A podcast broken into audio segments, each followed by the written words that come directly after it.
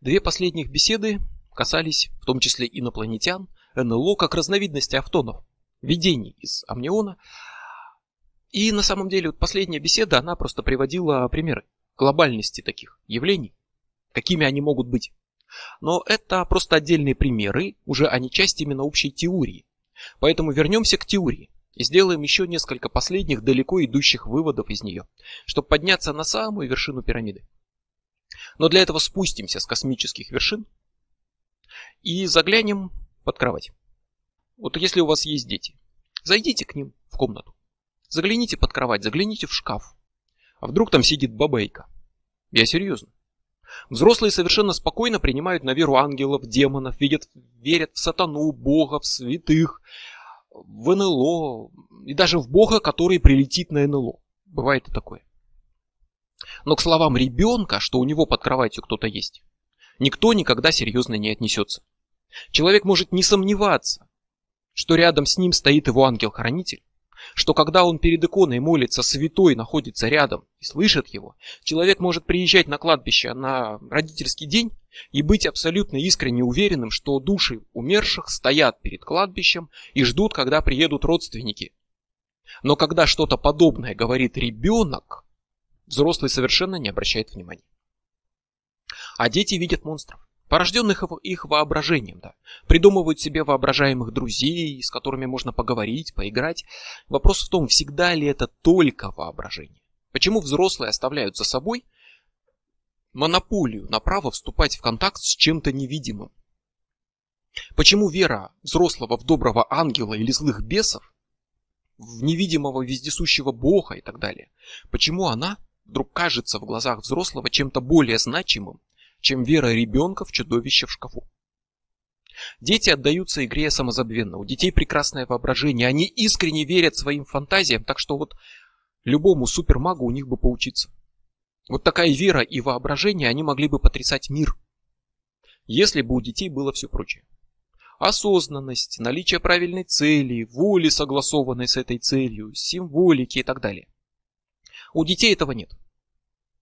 Поэтому дети не становятся великими магами, но все же нельзя исключать, что такая искренняя вера в воображаемого друга, общение с ним, игра с ним, то есть какое-то ритуальное подкрепление этой веры, могут перейти во что-то большее, чем просто воображение, и привести к появлению маленького персонального автона. Или даже что автон был, и ребенку удалось бессознательно вступить с ним в контакт, потому что разве бабайка в шкафу чем-то хуже, чем Ктулху или Дух Солнца Сарат? Вопрос снова в масштабах, а не в принципе. Один из первых учителей Алистера Кроули, Чарльз Генри Аллан Беннет, а, монах-буддист, йог, маг-основатель Международного буддийского общества, все сразу, был человеком, который способен, например, медитировать в позе лотоса несколько дней без перерыва вообще. А, он мог своим жезлом начертить в ходе ритуала знак в воздухе, который начинал светиться в воздухе, и его видели люди, посторонние, не в воображении физически. Он мог вызывать дождь, используя талисман Луны, окунал его в воду, и сразу начинался дождь после этого. По слухам, один раз он чуть не утопил Лондон таким образом. И начал он свой путь с того, что услышал истории о ведьмах, которые умеют вызывать сатану, читая молитву «Отче наш» задом наперед. Он уверовал, вышел в сад с твердым намерением призвать сатану и познакомиться. Прочитал молитву в обратную сторону, и что-то явилось на зов и едва его не убило. Едва ли, конечно, там прям сам сатана, а в тон сатаны, составленный из представлений человека, человечества о сатане. Но что-то там явилось. Что-то было призвано или даже сотворено воображением ребенка его непоколебимой верой в то, что вот эти действия призовут сатану. Ребенком сила веры, воображения, не знающая сомнений, делают детей потенциально отличными магами. Только нехватка у них действительно осознанной воли, знаний и навыков спасает от них, взрослых. Но это значит, что хотя бы часть их воображаемых друзей, монстров и прочее, это не воображение, а реальные контакты с духовными разумами, которые чистый разум ребенка, который еще не знает слова невозможно, свободно воспринимает, про которое он рассказывает взрослым, Но взрослые знают слово невозможно и не принимают это всерьез. Ребенок растет, сам перестает воспринимать, перестает верить, забывает и контакт теряется. Далее, давайте вспомним гуманоиды из пустыни Махавы и операцию лунного дитя. Сам гуманоид уже не так интересен, как сама идея вселения чужого автона в сознание человека. Технически это ничем на самом деле не отличается от любой другой одержимости, не считая того, что сумей Парсонс действительно сделать все до конца, эта одержимость была бы пожизненным, обычным, нормальным состоянием разума. Но если обычно одержимый становится жертвой атаки автона, да, или обретает одержимость как результат какого-то собственного к ней стремления, то в данном случае магический ритуал должен был искусственно внедрить автона в человека. Это ставит еще несколько интересных вопросов. Как насчет внедрения туда личного автона, одержимости одного человека другим? В принципе, мы касались этой темы, когда было расщепление личности и так далее. Но как насчет переноса в тело и сознание человека не каких-то обрывков, а полного личностного сознания? полной копии своей личности, внесенной в чужой разум, что значило бы возможность контролировать тело другого человека, видеть его глазами, слышать его ушами, буквально жить в его теле. Тут может захватить дух от такой перспективы, но не стоит ее переоценивать. Поскольку, во-первых, придется иметь немыслимо развитый личный автон, иначе попытка вселиться в чужой разум будет ничуть не лучше, чем дебук или одержимость в толпе. Обрывки сознания, смешанные с сознаниями постороннего человека, которые приведут только к э, сбоям в психике. Причем, скорее всего, на той стороне и на другой. Но мы все имеем свой автон. Свою копию в амнионе. И по мере своего духовного роста мастер, э, маг, мастер медитации может осознать и пережить опыт соединения с миром. Полное единство не умом, но всем своим существом понимая, что нет границ, нет барьеров, которые отделяют его от мира. Он часть Вселенной, он и мир единое целое, он и есть этот мир. И каждый юнум – это всплеск волна на поверхности единого океана энергии. И нет между ними никаких четких границ. Вот когда это переживается напрямую, приходит действительно истинное понимание на собственном опыте, которое можно пережить только изнутри, которое нельзя передать словами. Это святые описывают на Востоке очень часто как соединение с Дао и так далее, но это еще и прекрасно известно на Западе. Святой Франциск пишет, я почувствовал себя наполненным ярким светом. Мне показалось, будто с глаз моих спала пелена, и перед моим духовным взором предстали все знания, накопленные человечеством. Истины, о которых я не имел представления, стали очевидны и понятны. А испанская святая Марина де Эскобар пишет, когда в глубоком экстазе Бог внезапно приобщает душу к своей сущности, наполняет ее своим светом, Он являет ее в единый миг в сокровеннейшие тайны, и душа проникается беспредельностью и неизъяснимым величием, она погружается в бескрайний океан. Это не будет длиться вечно, но даже мгновения подобных переживаний открывают суть всего на самом деле. Суть, которая не может быть изучена логично, рационально. Мы можем изучить теоретически концепцию любви или голода, изучить определение, физиологию этих состояний. Но надо пережить любовь или голод, чтобы понять, что такое любовь и голод. И в данном случае мгновение вот этого переживания единства со Вселенной, оно действительно открывает глаза буквально. Открывает путь к принятию этого единства. Устанавливает новые связи разума с миром вокруг. Открывает осознание того, что вы не отделены, и не остается вопросов в духе, а как все это работает? Как человек может влиять на мир? А как он может не влиять на мир, если он и мир единое целое? Это переживание путь к укреплению, к совершенствованию связи с амнионом. К укреплению и совершенствованию своего личного автона, который сможет стать все более и более точной копией юнума. И сознание будет буквально копироваться, делать свою резервную копию на тонком нематериальном плане. Полноценное сознание. Личность, разум, а не просто обрывки воспоминаний. Будет формироваться то, что в другой системе терминов можно было бы назвать словом душа, не врожденная, а создаваемая по мере духовного роста. Вот тот самый идеально полноценный личный автон, о котором только что говорили, возможно ли его направить в чужой разум? Вот здесь он и будет формироваться. Любой автон существует независимо от конкретного человека, в том числе и его личный автон. Независимо от э, него самого. То есть человек умрет, информация о нем останется. Ее найдут медиумы. Если его сочтут святым, ему будут поклоняться и сформируют автон его святости. Но вопрос в том, что вот такой духовный адепт, который действительно достиг с полного слияния разума с амнионом и смог туда перенести не просто обрывки, а всю свою личность, фактически становится разумом, живущим духовно. Обычный заурядный автон, фрагментарный, случайный, он будет постепенно деградировать, разрушаться, но если туда скопирована вся личность, получается, что сам человек переходит к жизни на чисто духовном плане. Еще один важный вопрос. Окажется ли такой вот сильный автон способным действительно проникнуть в другого человека? И дело даже не в том, чтобы в какого-то реального там, человека, который ходит по земле. Гораздо важнее, сможет ли он проникнуть в тело нерожденного ребенка. Где еще нет юнума, где нет собственной личности, войти туда и занять это свободное место. Подобно природной операции лунного дитя. Сможет ли такой сильный автон человека продолжить свое существование в новом теле. Или просто в амнионе на тонких планах. Не как обрывки личности, а как полноценная личность. И если он проник в сознание ребенка, стал его частью, как в операции лунного дитя, но естественным природным путем, пока там еще своей личностью нет, то он встроится в новую психику, в новое тело. Это, естественно, не может не сказаться на его качестве. Это значит, что он утратит какие-то поверхностные второстепенные механизмы, память, эго и так далее. Но сохранит свою суть, сохранит понимание, осознание, чтобы открыть глаза и сказать «я есть», «я это я». Вот он я, я живу. То есть даже потеряв иллюзорное эго, юнум сохранится и окажется рожденным в новом теле. То есть мы получаем реинкарнацию.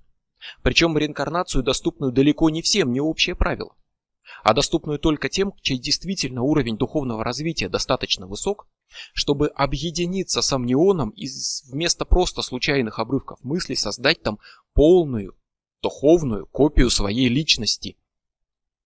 Реинкарнация становится не общим правилом, не способом искупить грех, там, исправить ошибки, а уделом немногих избранных, которые способны сохранить свое сознание после смерти, полностью перенести в личный автон весь свой юнум, создав такую резервную копию на тонком плане, а потом загрузить ее в новое тело, слиться с ним, потерять, по сути, своей старую личность там, на уровне эго, воспоминаний и так далее, потерять все достигнутое и начать жить снова на новом витке. Или продолжить жить в амнионе, как чистый разум, не связанный с телом. Вся информация перенесена в амнион. Мы – это не наше тело, не наш мозг физиологический. Мы – это, по сути, информация. Наша личность – это информация. И она перенеслась в амнион. если она перенеслась туда целиком, мы продолжаем жить там, как свободный духовный разум. Или если полностью не перенеслась, тогда от нас остаются там только ошметки. Мелкие разрозненные кусочки, которые образуют автоны, с которыми контактируют медиумы. Что случается с самой личностью в таком случае? Где наш юнум? Нигде. Он не сохранился. Он просто растворился в амнионе. Его не стало. Каждый юнум – это волна на поверхности единого океана энергии. Это всплеск энергии. Но однажды волна угаснет и перестанет существовать. Куда исчез в общем случае человек после смерти. А куда исчезла волна на поверхности озера? Просто утихла. Она была частью озера. Она осталась частью озера. Она перестала быть отдельной волной, растворилась в нем и перестала отличаться от всей прочей воды. Вода осталась, а волны больше нет. Человек умер и растворился во Вселенной, и его больше нет. Он был просто всплеском. И этот всплеск угас. Кроули по этому поводу, кстати, пишет, если тело растворено, то король пребывает во вневременном блаженстве, для него события прекратились, и он остается в единственном состоянии радости. Если он жаждет дальнейшего самопознания, ему следует избрать некоторые другие способы, с помощью которых можно привести в движение новую серию событий. Так очень метафорически и уклончиво, но в общем случае человек растворился в мире. Или, если он жаждет дальнейшего, он должен привести в действие новую серию событий. Он должен сохранить свою личность, обрести новое тело, новое эго, новую жизнь, новую серию событий. И далее Кроули пишет. Если его сознание совершенно овладеет самим собой, он с легкостью вырвется из тонкого тела, как и из плотного. Далее, если его звезда будет из тех, что связано великой клятвой, она должным образом поселится в плоде ребенка и оживит его. Вот это про звезду и клятву, это намек на то, что это некий высокоразвитый маг. То есть он просто уйдет, растворится, но если это высокого уровня духовный адепт, который совершенно овладел самим собой, то он найдет тело нового ребенка нерожденного, поселится в нем. Должным образом, как пишет Кроули, и родится заново. И будет жить с новой личностью, но тем же самосознанием. Он будет понимать «я есть, я живу». Эго не наследуется, не будет воспоминаний, ваша любовь к жареному сыру и кошкам не перейдет в следующую жизнь. Но вы осознаете себя снова, перейдет и юнум, перейдет сама суть осознания себя и своего существования.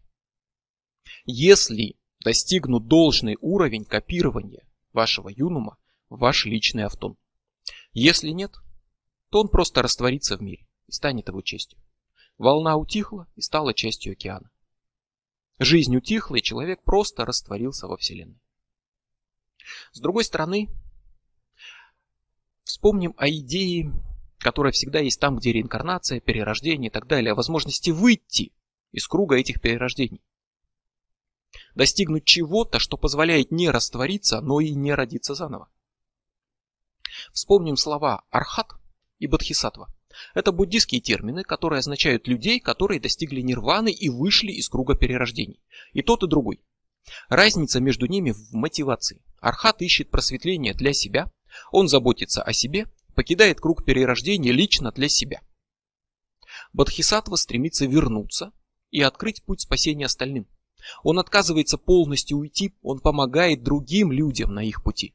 А окончательную нирвану ему приносит смерть, которая уничтожает тело, и оставляет только духовный разум, который продолжает жить, но способен продолжать вмешиваться в земные дела.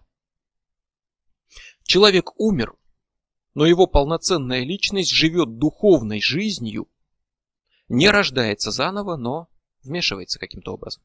Даосизм, еще раз, имеет дело с двумя категориями богов. Боги раннего неба, изначальные, как таковые боги, и боги позднего неба, те, кто обрел бессмертие.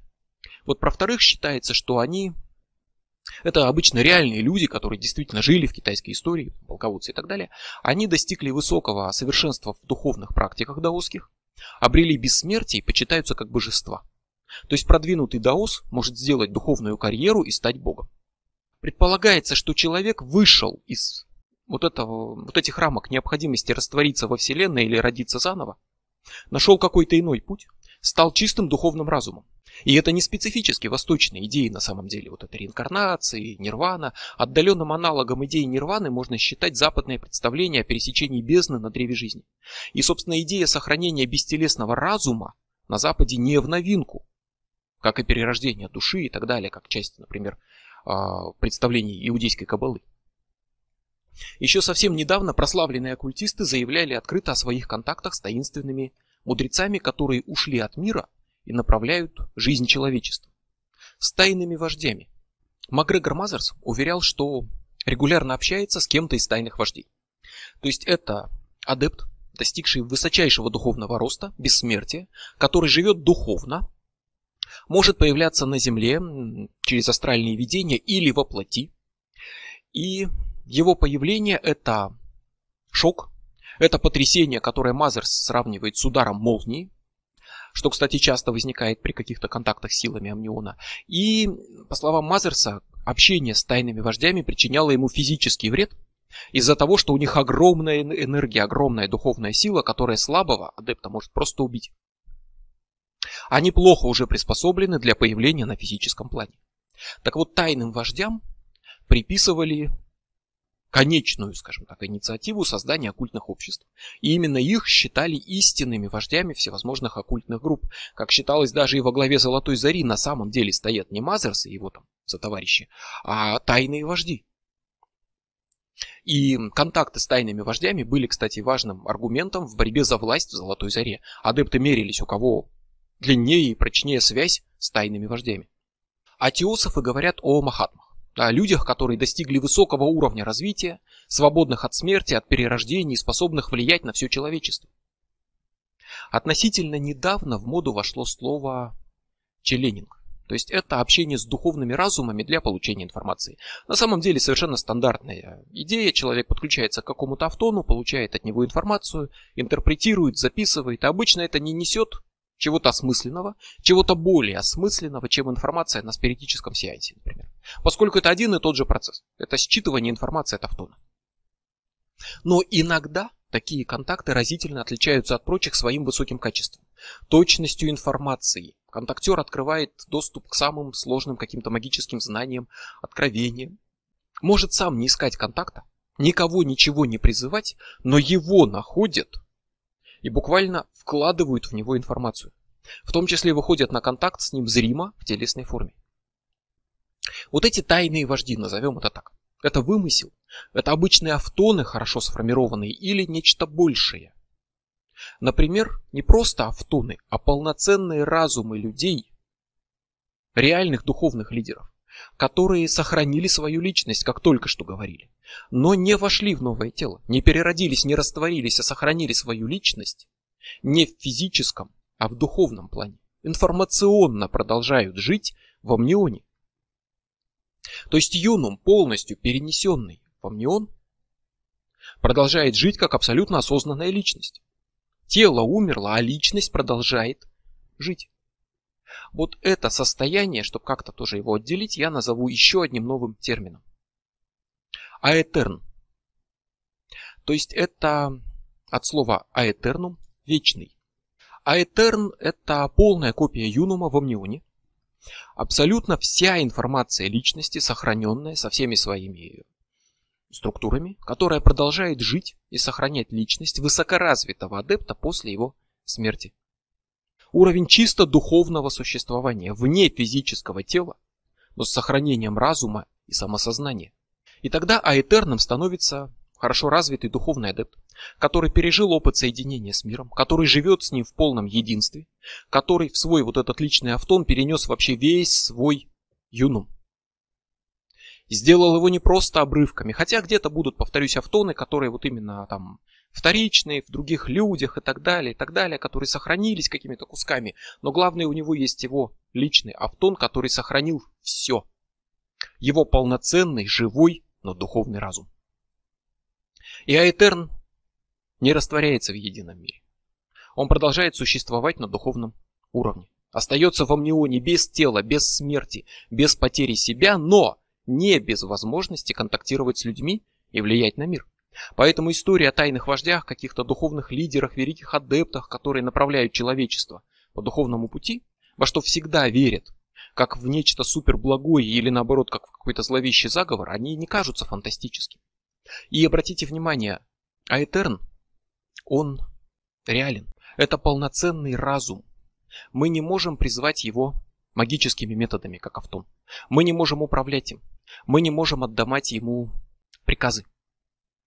Он не придет на зов медиумов, если сам не сочтет нужным. Он не изменится от почитания, от ненависти, от веры или неверия. Он не просто набор информации. Он полноценное, живое существо. Способное жить не физически. Способное появляться, проявлять себя на Земле в какое-то время. Или способное вернуться в телесную жизнь, выбрав новое тело и родиться для новой жизни, но утратить то, чего он уже достиг. Поэтому я не склонен отбрасывать в стороны рассказы о тайных вождях и им подобном. Хотя я не склонен видеть в них идеально чистых, там, супер высокоразвитых адептов, которые бесконечно преданы только благу человечества и заботятся обо всем земном. Они реальные, духовные, но уже действительно реальные разумные существа. У них могут быть свои задачи, свои цели, своя жизнь, нам неведомая. Чего они хотят, кто его знает. Они найдут того, кто им будет нужен, они вступят с ним в контакт, Какой цель будет у этого контакта, мы не знаем. Что значит жить вечно вне тела, среди бессмертных, видеть автонов, видеть э, богов, демонов, духов, тени умерших? воспринимать и контролировать все это, действовать в океане всех знаний, которыми владеет человечество, всех людских мыслей, без границ времени и пространства, мы не знаем. Мы это и вообразить не можем. Но можем сделать вывод из общей идеи. А Этерн – это переход к чисто духовной жизни.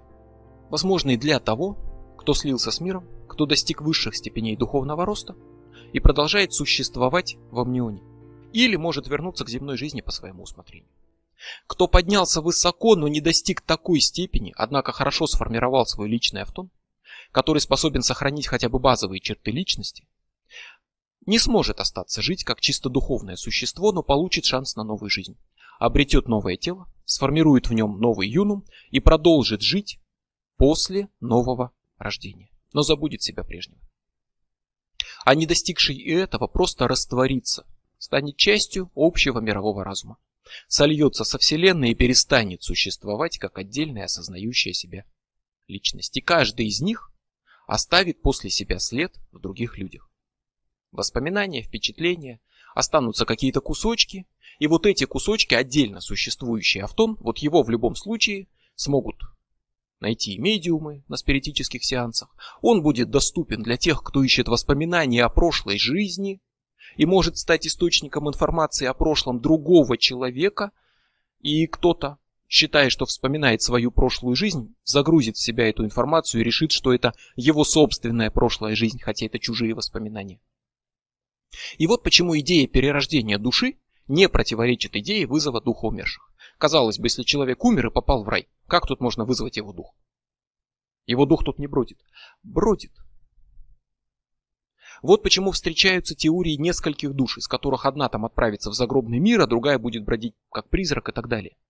Человек может оставить свой автон в подарок медиумам, некромантам, искателям воспоминаний о прошлой жизни, но при этом прославиться как святой, и это сформирует еще один его автон, который откликнется на молитву верующего. Станет сам еще теорией, героем теории заговора. И маленькая группа фанатиков этой теории сочтет его агентом рептилоидов и сформирует еще один автон. А возможно его личный автон, достигнув высокого духовного развития, воплотится в новое тело, обретет новый, новую жизнь и продолжит жить, забыв, кем он был раньше, или даже останется существовать как Аэтерн, чистое духовное существо. И если вот все это повязано на идее единства человека со Вселенной, то не повод ли это, чтобы снова посмотреть во Вселенную и вспомнить, что там все-таки чуть больше планет, чем одна только наша?